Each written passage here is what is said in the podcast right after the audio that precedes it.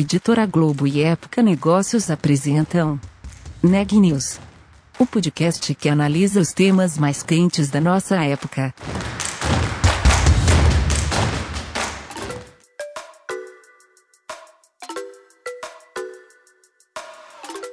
Olá pessoal, tudo bem? Meu nome é Renan Júlio e está começando mais um Neg News, nosso podcast com uma cobertura especial da pandemia do novo coronavírus. Hoje eu estou acompanhado de Daniela Frabasile, que vai nos contar sobre a compra da Isinvest pelo Nubank, uma aquisição que aconteceu durante a pandemia. Dani, conta mais pra gente, por favor. Exato, Renan. Eu conversei com a Cristina Junqueira, que é cofundadora do Nubank, e com o Fernando Miranda, que é CEO do Isinvest, para entender como foi fechar um acordo de aquisição no meio da pandemia. Segundo eles, a maioria das conversas foi feita por videoconferência e eles tiveram algumas reuniões presenciais, aí obedecendo todos os protocolos de distanciamento social e uso de máscara, o que eles falaram foi uma experiência bem interessante. Tem uma história engraçada nessa questão que só depois que eles anunciaram para o mercado a aquisição, eles descobriram que os dois moram no mesmo prédio e nunca tinham se visto por lá. Na entrevista, eles também falaram um pouco sobre a estratégia por trás dessa aquisição, né? Para o Nubank, a aquisição da Isinvest é uma entrada mais estruturada no mercado de investimentos. O Nubank começou emitindo cartões de crédito, eles cresceram bastante com isso, e só depois de algum tempo eles começaram a oferecer novos serviços. Então, depois de alguns anos, eles ofereceram uma conta digital, que é a Nuconta, e eles têm alguns instrumentos de investimento lá pela Nuconta, mas ainda não tinha nada muito estruturado quanto a isso. E agora a plataforma Desinvest oferece exatamente isso. Por lá, os clientes podem entrar, ver diversos instrumentos de investimento e podem diversificar mais a carteira lá por meio do Desinvest. Vamos ver a entrevista? Queria começar perguntando é, para a Cristina, da parte do Nubank. É, entrar no mercado de investimentos já era uma estratégia que vocês é, estavam vendo para o Nubank como uma expansão dos serviços de investimento que vocês já ofereciam, tomando conta? Então, faz tempo que uh, o nosso grande objetivo é ajudar as pessoas a ter o controle da vida financeira delas, né? E isso passa, claro, pela conta, né? Pelo cartão de crédito foi o nosso primeiro produto. É, depois a gente começou a entrar em crédito, mas invariavelmente, em algum momento, a gente tinha que chegar em investimentos, né? Então, é um espaço que a gente já vinha namorando há bastante tempo, né? Que a gente sabia que era importante é, para uma parcela relevante dos nossos clientes. É, e aí eu acho que a oportunidade juntou meio que a fome com a vontade de comer aí, né? Com, com, no, no momento, junto com o pessoal da Isinvest, né? É, porque a gente. E leva um tempo para é, é, se aprofundar nesse, no entendimento desse mercado, né, nos produtos que existem, e levar um tempo também para a gente conseguir desenvolver uma plataforma. E, e a Easy está lá, está pronta, está funcionando, está atendendo um milhão e meio de clientes, tem um time super competente que entende tudo disso. Então, acho que para a gente foi, um, foi um, um, um, casamento muito bacana no momento certo, né? É, porque antes disso a gente também não estava focado em outras coisas, né? Mas que agora uhum. chegou a hora para a gente entrar e, e, a gente ficou também muito feliz de poder entrar é, já numa posição de liderança, né? Porque a Easy hoje ela já é, é líder na é, é, plataforma digital de investimentos, né? Então a gente já entra nesse investimento, no, nesse, nesse setor com uma posição de liderança. Então para a gente foi muito bom. Uhum. E por que, é, por que nesse momento? Você falou aí é, que esperaram, que agora entraram na posição de liderança, mas por que agora foi o momento que vocês decidiram fazer uma aquisição desse tipo para entrar de forma mais estruturada, com mais produtos, é, com toda essa base que a ISA já, vem, já traz para vocês? Então, eu brinco com, com o pessoal que a gente está no, no, negócio de fazer menos coisas, mas fazê-las muito mais bem feitas, né? Então, você vê, a gente começou com cartão, a gente começou, a empresa foi fundada em 2013, a gente lançou cartão em 2014. A gente ficou, sei lá, quatro anos só fazendo cartão né? E aí, em algum momento a gente falou assim, não, agora a gente merece o direito de fazer alguma outra coisa, né? Porque o cartão já está indo bem. A gente foi e fez a conta. Aí, a hora que a conta estava bem, a gente foi e fez o cartão de débito, né? Então, assim, a gente, é, é, diferente de muitas startups tem aquela estratégia de cresce, cresce, cresce, cresce, faz, faz, faz, depois a gente vê, aí depois a gente arruma. A gente gosta de fazer as coisas bem feitas. A gente está construindo uma empresa para longo prazo, né? Para 20, 30, 40 anos, né? Então, antes, era uma questão de prioridade. É, não adiantava a gente ter uma oferta de investimentos antes de ter a conta, né? É, antes de ter um cartão de débito. É, então, acho que é, as coisas caminharam para o timing ser esse, né?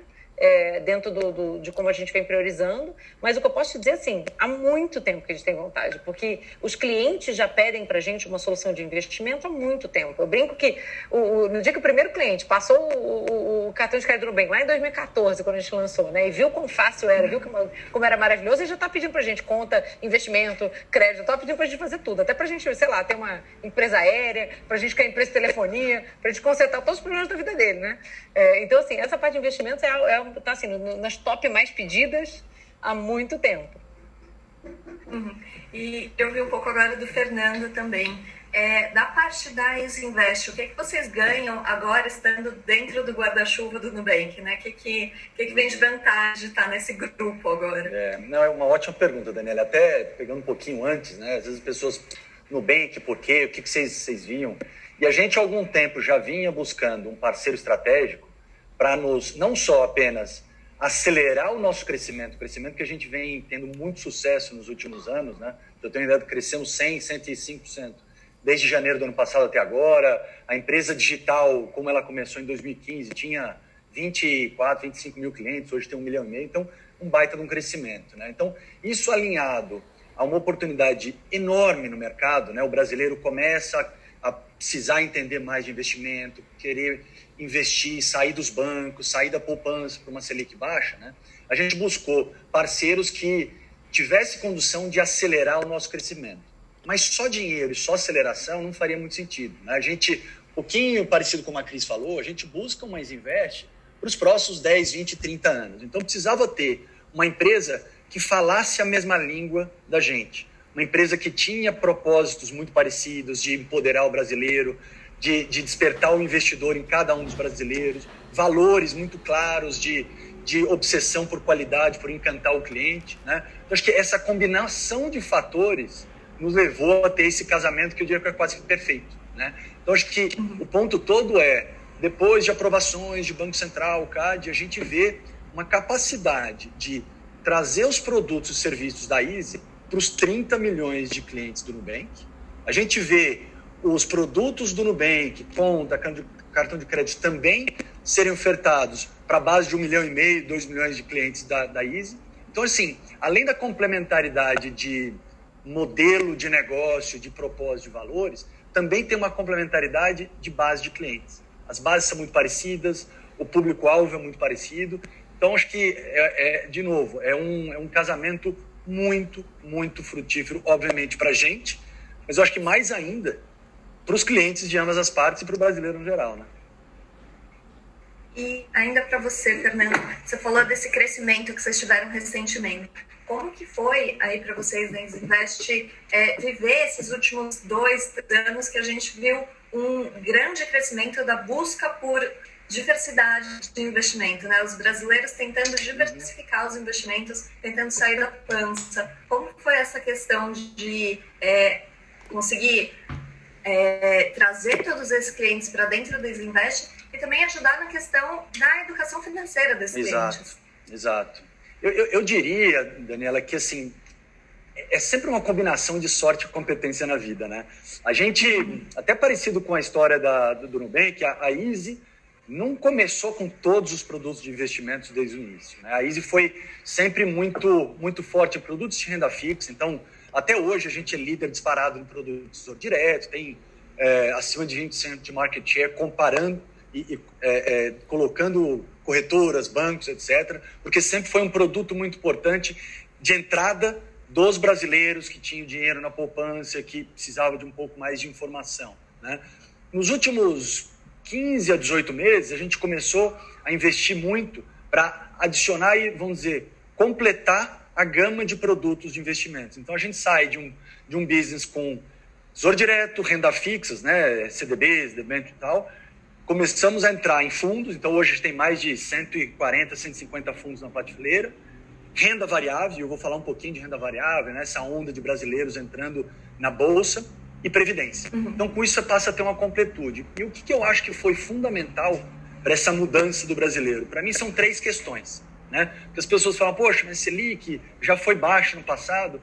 Para mim, sim, uma Selic a 2%. Então, há dois anos atrás, com Selic a 10%, 15%, você não tinha tantos incentivos para buscar outros produtos que não sejam aquele CDBzinho do banco ou mesmo uma, uma poupança, porque estava lá rendendo a, a 80% de CDI, mas estava rendendo 12%. Agora, com 2%, você deixando dinheiro na poupança, você está perdendo dinheiro, né? Está rendendo menos com a inflação. Então, esse é o primeiro ponto, que é uma mudança brutal. O segundo é o advento da tecnologia de maneira muito rápida. Então, assim, eu sempre brinco, enquanto a gente está aqui fazendo essa conversa, em seis minutos você baixa o aplicativo da Isinvest, você abre a conta. No dia seguinte você está investindo. Então, aquela coisa que até pouco tempo atrás, papel, tinha que abrir conta em banco e tal, fica muito mais fácil. E o terceiro que você muito bem colocou é a educação financeira, o conteúdo. O brasileiro começou a buscar alternativas e começou a ir atrás de conteúdo. E eu acho que há, sei lá, três anos atrás não tinha tanto. Né? Hoje, para você ter uma ideia, a Easy sempre foi muito pioneira em educação financeira pelo propósito que a gente sempre se propôs a fazer. Né? Para eu empoderar o brasileiro, para eu despertar o investidor em cada um, eu preciso trazer muito conteúdo. Né? E é o que eu brinco, quase pegar na mão digitalmente para te dar todo o acesso, ferramenta para você investir sozinho. Né? A gente lançou o Invest News em janeiro desse ano. Hoje, a gente tem já mais de um milhão de acessos únicos por mês. A gente hoje já é o, o, o YouTube, né? o, o canal de notícias financeiras de economia mais acessados do país dentro de YouTube, passando quase outros. Então, assim, tem uma, uma necessidade de conteúdo, mas eu acho que a grande dificuldade que eu acho que eu via no passado era conteúdo sólido, conteúdo com relevância, né? conteúdo sério, mas de uma maneira mais descontraída, uma maneira sem o famoso economês, uma maneira que o público entende. E eu acho que essa combinação, que a gente, né, constante aprimoramento, mas talvez seja um dos nossos maiores valores de conseguir passar informação de qualidade e relevância para você de uma maneira mais gostosa, mais contraída. Né? Então, acho que essas equações fizeram o brasileiro mudar, fizeram a Easy navegar muito bem. Então, se eu ter uma ideia, a gente só durante a pandemia a gente cresceu mais do que 50%. E eu acho que tem uma mudança também comportamental na pandemia, né? tirando todo o lado negativo da pandemia, mas eu acho que é uma mudança comportamental do brasileiro de também começar a entender a importância de poupar. A, poupança, a, a, a importância da reserva de emergência.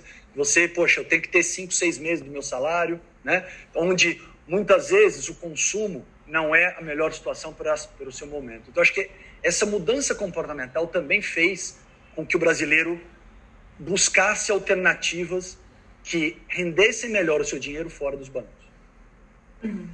E como que foi é, para vocês dois, aí para os dois lados, fechar um negócio como esse no meio da pandemia? É, como que como que foi esse processo aí em distanciamento social? Como que foi? Vocês chegaram a se encontrar presencialmente ou foi a maior parte é, feito por videoconferência? Como foi esse processo? Ah, foi, foi engraçado, né, Fernando? Porque assim, a gente teve muita coisa via vídeo, muita coisa né, via Zoom e tal, como a gente está aqui agora.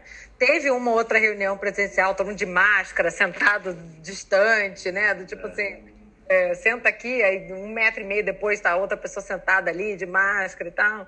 É, mas assim, a gente fez o que a gente teve que fazer, né? Acho é. que não dá para também deixar atrapalhar o timing do negócio tão importante para os dois lados, né? Mas o, o mais engraçado, a gente estava até comentando, acho que antes de entrar, Dani, aqui, a gente é, começou a falar analisou as empresas, fez um monte de reunião, assinou o negócio. Quando a gente estava anunciando, no dia que a gente anunciou, eu mandei mensagem para Fernando, falei, Fernando, boatos de que você é meu vizinho, é isso? Ele mora no meu prédio e a gente não sabia. A gente nunca se viu no prédio, né? A gente, eu acho que ambas as empresas, sendo super digitais e tal, a gente já estava, pelo menos um, dois meses de quarentena, 100% em home office. Então o dia a dia era home office, é diferente de uma empresa mais analógica, de ter que então, assim, claro que o, o nada, nada traduz a, o, o, físico, né, o loco, mas o, o modus operandi já era digital. Uhum. É, a gente, por exemplo, no Nubank, né? A gente foi uma das primeiras empresas no Brasil a mandar todo mundo para casa. As coisas de 11, 12 de março já estava 100% da equipe trabalhando remoto. Porque, é, como, como o Fernando falou, não só a gente é, é, super, a gente chama nativo digital, né? A gente ainda nasceu é, é, digital, bem como, como a gente tem operação e, e, e funcionários, né? Em Berlim, na cidade do México, em Buenos Aires, em São Paulo. E mesmo em São Paulo, a gente já estava espalhado, porque a gente não cabia mais no, no prédio lá da nossa sede, a gente estava espalhado em cinco escritórios. E, então, assim, a gente já estava usando o Zoom muito para juntar os times que estavam em vários lugares. Antes da pandemia, minha filha nasceu logo antes da, da pandemia chegar, né? Eu estava gravidíssima. Uhum. E aí, no final da gravidez, eu, eu, cheguei no ponto, então, eu falo assim, gente, eu não quero saber se a reunião é no andar de cima. Eu não vou sair desse andar, não vou. As pessoas estavam daquele tamanho, né? Então, eu já estava usando o Zoom pra caramba, mesmo para fazer reuniões que eram no mesmo prédio onde eu estava. Então, isso ajudou, acelerou muito o nosso, nosso processo. Como o Fernando falou, acho que as duas empresas estavam muito acostumadas né, com isso. Uhum. E vocês já falaram que nesse momento, pelo menos, nada vai mudar para os clientes, mas tem alguma previsão de unificar as plataformas ou de oferecer os produtos do Nubank na plataforma da Isinvest ou da Isinvest nas plataformas do Nubank? Olha, a gente. A fase de planejamento começa agora, né? Porque a gente não pode fazer nada. Assim, até assinar, você está tentando entender se é isso mesmo, se a gente quer fazer esse negócio, se é, como é que é, vai ser o Nubank, né? O pessoal da ISO olhando para o Nubank, como é que vai ser, a gente olhando para isso para entender a empresa, né? Como é que é e tal. Então, o planejamento de juntar está meio que começando agora. É, são conversas que a gente vai ter agora. Agora, que que eu, e, e, outra coisa, a gente também não pode fazer nada até as autoridades é, é, aprovarem, né? Então, é engraçado uhum. que o pessoal pergunta assim, e aí, o que, que a gente pode esperar desse, dessa, desse negócio, né, dessa transação? Fala assim, gente, a primeira coisa que a gente pode esperar é a autorização do CAD e do Banco Central.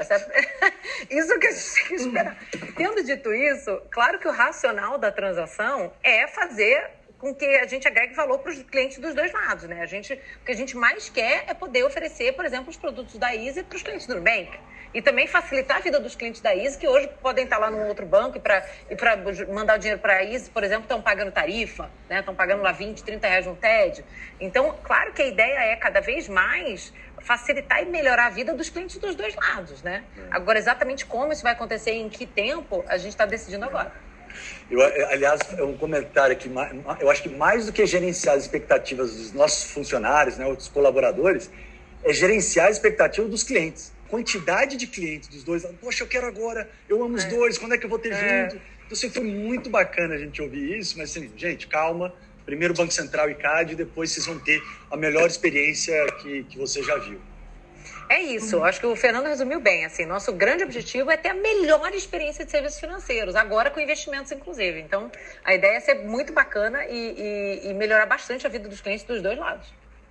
Uhum. E quanto tempo vocês estão estimando para ter uma análise dos reguladores sobre uma aquisição? Olha, Dani, é, é difícil prever, né? Porque o, cada órgão tem a sua, a sua, os seus rituais ali, né? É, que a gente não tem como pular, né? A gente acha que no CAD vai ser relativamente simples, porque não tem uma concentração de mercado. No Bank não tinha X% de é, market share, é easy, então, né? Na verdade, a gente hoje não tem nenhum produto de investimento, né? A gente só tem a conta. É, então, é, eu acho que no CAD vai ser mais simples e mais rápido. No Banco Central é um pouco mais complexo, porque são várias entidades reguladas, tem uma discussão assim, assim da estrutura é, societária que vai ser feita, a gente vai precisar fazer um aumento de capital para poder é, é, né, pagar pela compra da, da Easy. Então, é, pode levar um pouquinho mais de tempo. A gente está torcendo né, e, e, trabalhando com os reguladores para ser o mais rápido possível. Mas uh, acho que antes do fim do ano, sem chance. Eu acho que o, que o, o importante aqui também é que, que, no final do dia esse, essa transação ela é super boa para o mercado financeiro em geral. Né? Uhum. É, é, é, mais um player de, de, de mais concorrência, né, Fernando? Mais concorrência. Né? Então, acho que é super, é super positivo e super bem, bem visto por todos os órgãos. É, acho que o Fernando falou bem assim, a gente não tem nenhuma expectativa de resistência, sabe? É só uma questão do, do, do processo mesmo que a gente precisa seguir, né? Tem, tem uma porção de autorizações que precisam ser conseguidas, principalmente na, na, do lado do Banco Central por causa das entidades reguladas. Uhum, entendi. E, bom, Cris, você comentou agora sobre concorrência. E aí eu acho que a gente entra num tema que a gente está falando muito, que entra em vigor agora em novembro, que é o Open Banking.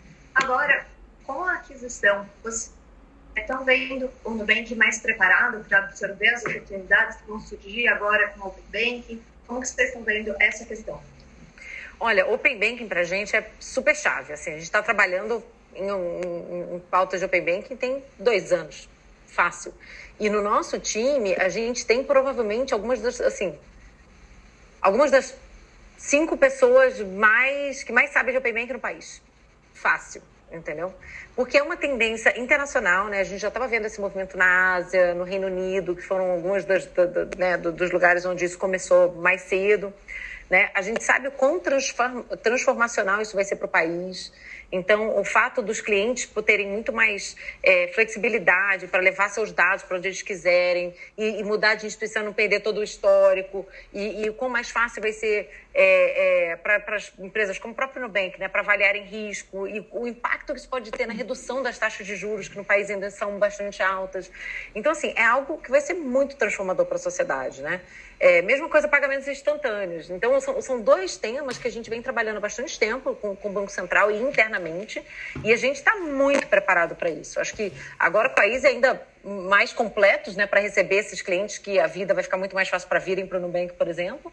Ah, mas a gente, a gente acredita muito no potencial transformador e uh, o que a gente tem falado é que, tanto com o Open Bank, principalmente com o Pix, né, que é o, que é o sistema instantâneo de pagamento, o mundo está ficando mais no bank. É. tá, tá, rolando a bancarização do sistema financeiro. Até complementando um pouquinho, quando você analisa quais, quais países tiveram sucesso em Open Bank, então a Inglaterra é um deles, eu, eu sempre vejo dois fatores. Primeiro, altíssima concentração bancária e serviços bancários, de certa maneira, carentes. Quando você pega, por exemplo, o mundo de investimentos aqui, estamos falando de 9% apenas do pool de investimentos no país está fora de bancos. E como todos sabemos, a qualidade também, muitas vezes, do serviço deixa a desejar. Então, a hora que a gente tem um uniforme, um universo imenso de, de concentração e uma, e, uma, e uma qualidade dos serviços, né, da ISO, do Nubank, que são é, o, o, o, best in class, vamos dizer assim, eu vejo isso como uma, uma, uma vantagem competitiva para nós enorme e, como a Cris falou, para o mercado brasileiro, eu acho que é divisor de águas. Tá? O que, que vocês imaginam aí para o nosso ser, olhando um pouco mais para frente, é, quando Open Banking e Pix estiverem totalmente operando aqui no país. O que, que vocês imaginam que a gente vai ter de grande diferença de como a população brasileira consegue acessar os serviços financeiros? Ai, Dani, acho muita coisa vai mudar, muita coisa. Então, ó, acho que primeira coisa, acesso, né? Hoje tem muita gente que não é bancarizada no país. Né? E não é bancarizado porque é um processo complexo, porque é um monte de exigências de documento, porque é papelada, porque é burocracia, porque você precisa de uma agência, porque não sei o quê. Então, assim, à medida que é, é, coisas como Open Banking e pagamentos instantâneos é, é se amadureçam, né? É, isso também traz toda uma infraestrutura digital por trás que reduz muitos custos, reduz burocracia, reduz papelada, é, torna os controles muito mais fáceis, então reduzindo essa necessidade de burocracia. É, então, assim, acho que o acesso da população às contas e às, e às soluções financeiras acho que vai aumentar muito. Com mais acesso e com essa, essa facilidade da portabilidade, vamos dizer, né, das informações, também, como eu falei, toda muito mais facilidade de entender o risco de cada pessoa. Então, isso ajuda muito as taxas de juros a caírem, né? E, gente, uma sociedade com mais acesso a crédito, muito transformador. Isso traz uma. A inclusão financeira em geral, né? Traz uma dignidade para a população é, extremamente importante. Você ter acesso a crédito, você conseguir juntar o dinheiro, você conseguir guardar dinheiro, né? Como o Fernando falou, deixar de perder dinheiro para a inflação porque você não tem onde deixar, né? Tudo isso é muito transformador é, para a sociedade, né? A gente pode ver, poxa, muito mais mobilidade social, a gente pode ver muito mais empreendedorismo, é, muito mais geração de emprego. É, poxa, acho que assim, tem, vamos, é um sonho para gente. Assim, acho que tem efeitos extremamente positivos para a sociedade e para a economia. Uhum.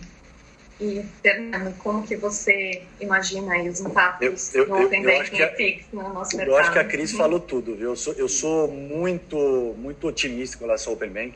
Eu acho que para o consumidor, basicamente, uma palavra é opcionalidade. Então, ele vai escolher o serviço financeiro, o banco, a fintech, a corretora, enfim, qualquer que melhor atende. Então, a qualidade não vai ser é, um, uma, uma, talvez um, uma, como é que eu posso dizer, uma, uma necessidade, é mandatório. Né? E eu acho que a gente começa a se diferenciar das, das empresas que, que não oferecem um bom serviço. Eu acho que tarifas, né? porque como você começa a ter mais opcionalidade, aquelas famosas tarifas, poxa, eu pago, mas eu não consigo sair daqui, eu preciso ficar aqui, vai acabar. Então, no final do dia, quem vai ter o melhor serviço e uma maior, é, uma melhor relação valor-preço é quem vai realmente nadar de braçada nisso. Então, para mim, é esse é transformacional. Ponto, esse ponto de tarifa que o Fernando falou, uhum. só um dado para você, tá, Dani?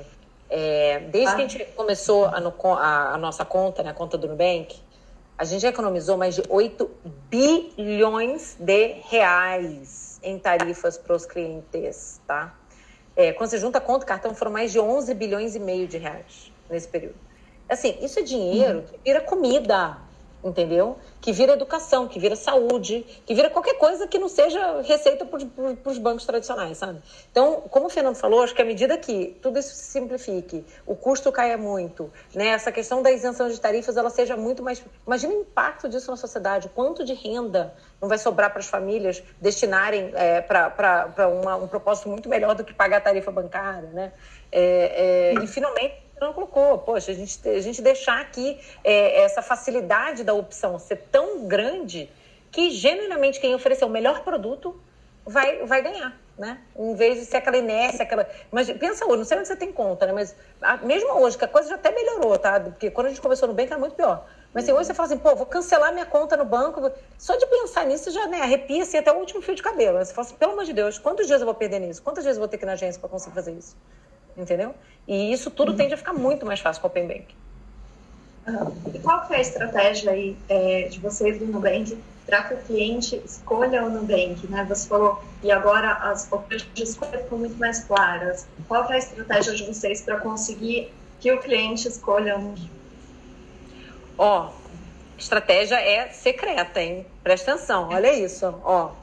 É gênio, é assim, é da NASA, tá? A nossa estratégia é tratar o cliente bem. Olha isso. Olha que maravilhoso. É muito, é muito assim, transformador, entendeu? É, precisou assim, de, uma, de uma equipe de PHDs para chegar nessa estratégia, sabe? Estratégia de tratar o cliente bem e, ó, mais uma, mais uma da estratégia. Entender o que, que o cliente precisa e oferecer isso para ele. Olha só. E não o que a gente acha que ele precisa. E não empurrar de ela abaixo. Olha só. Essa é a estratégia, é simples assim. Simples uhum. assim. E como vocês imaginam aí com o Open Bank vocês vão conseguir é, melhorar a análise de risco dos clientes, aumentar a carteira, diminuir? É, estão imaginando? Não, sem dúvida. Assim, pensa que um cliente chega no Nubank hoje, abre uma conta. E aí, é, ele tem conta, ou ela tem conta há 15, 20 anos lá no bancão, né? Então lá está todo o histórico de, de, de, todos os pagamentos que a pessoa fez, que ela pagou em dia, que ela não pagou, o crédito que ela tomou, que ela pagou, que ela jaquetou, não sei. A gente não vê nada disso. Se a gente conseguisse ler todo esse histórico, certamente a gente conseguiria fazer uma leitura dessa pessoa que para a gente chega e a gente não sabe nada dela, muito mais precisa. E hoje, a principal razão pelo, pelo, uh, pelas taxas de juros serem muito altas é justamente porque a gente não consegue ter uma leitura é, mais precisa do risco e prever com mais assertividade como é que a inadimplência vai se comportar, né? Até porque no Brasil a gente não tem o que a gente chama de é, burô positivo né, de crédito, histórico positivo uhum. de crédito. Em países desenvolvidos, você pega nos Estados Unidos, na Europa, a pessoa, quando faz assim, 18 anos, o pai e a mãe já estão falando assim: olha, você precisa construir seu histórico de crédito. Isso é super importante na vida adulta de uma pessoa no país desenvolvido. Que é justamente o histórico que você tem das coisas que você compra, que você paga em dia, para quando você precisar é, pegar um empréstimo, quando você for comprar uma casa, a tua taxa de juros ser muito mais baixa. Isso não existe no Brasil, entendeu? Então, o, agora. O cadastro positivo aqui no Brasil não supriu essa necessidade, por exemplo? Então, o cadastro positivo, quando ele foi criado, primeiro foi, enfim, infelizmente foi o que foi aprovado, né? Mas ele foi criado assim: a pessoa tinha que ir lá no birô e pedir, por favor, para entrar no cadastro positivo. Quantas pessoas você acha que fizeram isso? Entendeu? É, no, assim, nos outros países é, é, é o contrário. Uhum. Se você não quiser estar no cadastro positivo que ninguém não quer, você vai lá e pede para sair, né? Então, uhum. Então, durante anos, isso. Recentemente virou, inverteu a lógica do caras positivo, mas é muito recente. Então a gente ainda não tem história e passou a valer dali para frente. Então você ainda não tem um ah. histórico longo o suficiente para você conseguir ver o comportamento das pessoas, entendeu?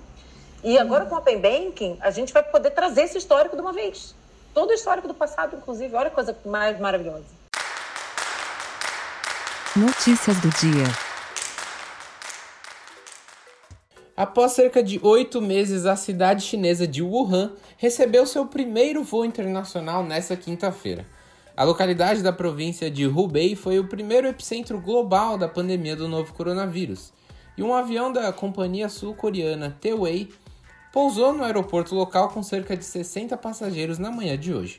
Para poderem desembarcar na cidade, os passageiros precisaram apresentar um teste negativo para a Covid-19 realizado nas últimas 72 horas aos agentes da fronteira.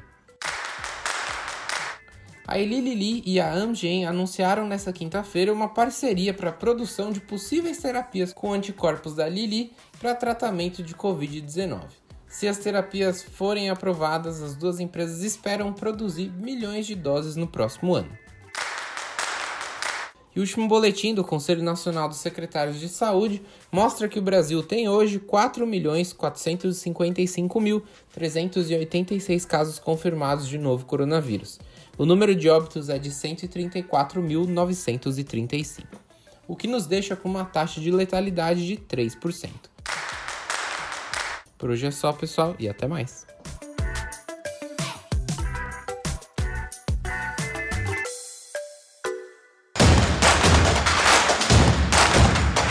Esse podcast é um oferecimento de Época Negócios.